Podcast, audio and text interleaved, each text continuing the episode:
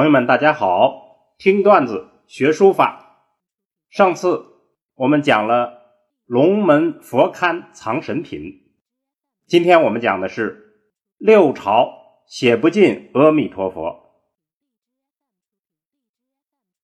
一般来说，大家都认为东汉时期佛教传入了中国，在魏晋南北朝时期进入了兴盛阶段。魏晋南北朝，一直到大隋统一天下，这中间南方、北方都经历了六个朝代，一般就俗称为六朝。六朝时期，佛教与本土的儒和道又争又和，那么这样一种思想的波动，对于中国社会产生了巨大的影响。同时，就书法而言，笔墨纸砚这些最重要的工具完全齐备了，纸张很流行，书法艺术完全成熟，书体由隶变为楷完全成熟。在这样一种条件下，有一种特殊的书法。是悄悄的在流行，那就是写经体。写经体是什么呢？首先要介绍，当时佛教的寺院在遍地开花，敬佛的方式最普遍的就是写经。有一定文化经呃文化基础的人，他们去自己写。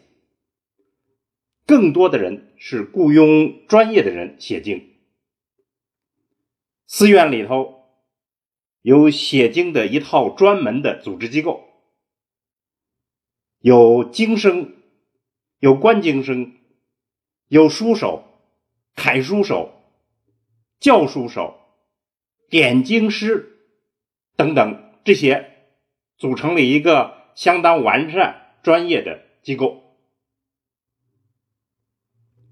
抄写佛经这件事儿是这样操作的：首先，在专用的写经纸上画出界格，在经文的起首处要标明标题、品名，然后是正文抄写。卷尾呢，落款又相当繁琐。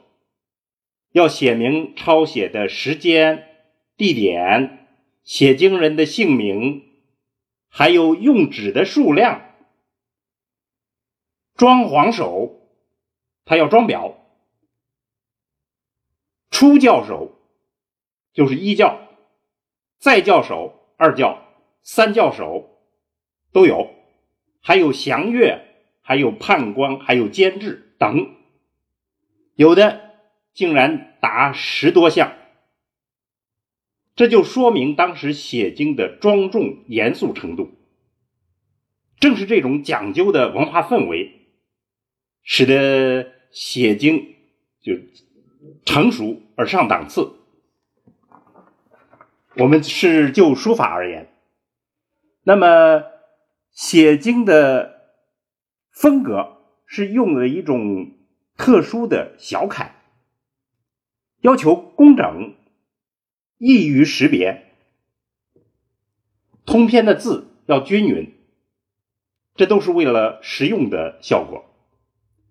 在这个统一的基础上，可以追求不同的风格，所以有的秀美，有的端庄，有的冷峻，有的雍容。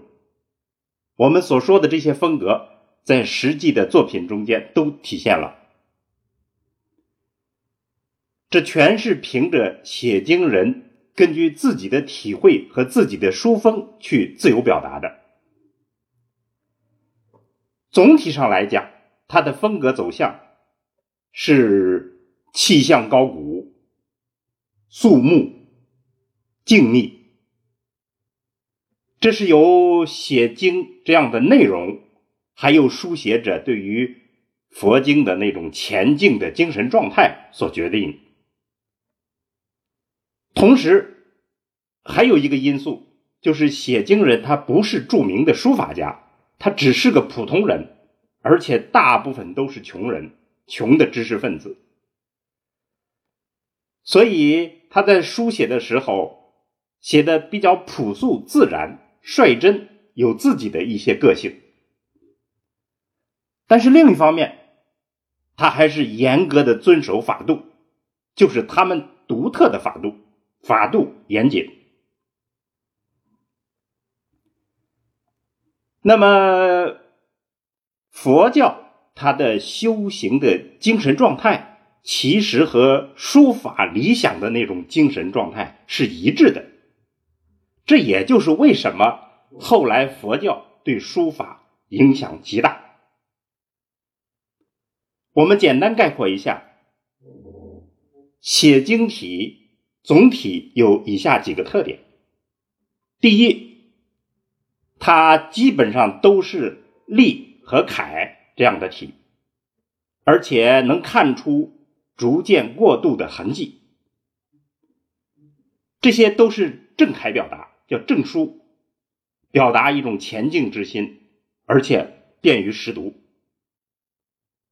第二个特点就是说，写经体保持自身的特色风格，工整，而且要迅捷，略带一些程序化，而且这种程序化几百年里头保持不变。第三就是它的界格，专业的叫乌斯兰，每一个行。它的字数都是一致的，这种规范程序也是因不因时代的变化而变化。正是这样一种特殊的书体写经体，所以有人就提出来一个说法，说书分碑、帖和经三派，这意思就是说。写经体可以独立成为一派，和碑帖分庭抗礼，抗分庭抗礼。这个写经体保留下来的规模巨大，而且时代拖延很长。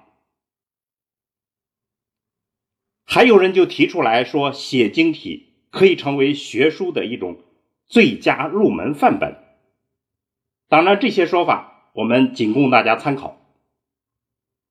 最后，有写经体的书法，我们想强调一下佛教对于书法的影响。据说李叔同当年出家以后，经常写佛经，每次写好去请教印光大师，大师总是说文人习气未脱，他就问如何写经。回答：唯有京城，没别的说头，就是京城两个字。那么晚年，弘一法师终于开悟，他的书法就写到了不落半点尘俗。如果大家看过他的书法，就能理解那种佛教书法禅的那种味道。修佛有利于书法。这是书法圈子大家都经常强调的，初学者可以不妨一试。好，我们今天的话题就讲到这儿，我们下次接着聊。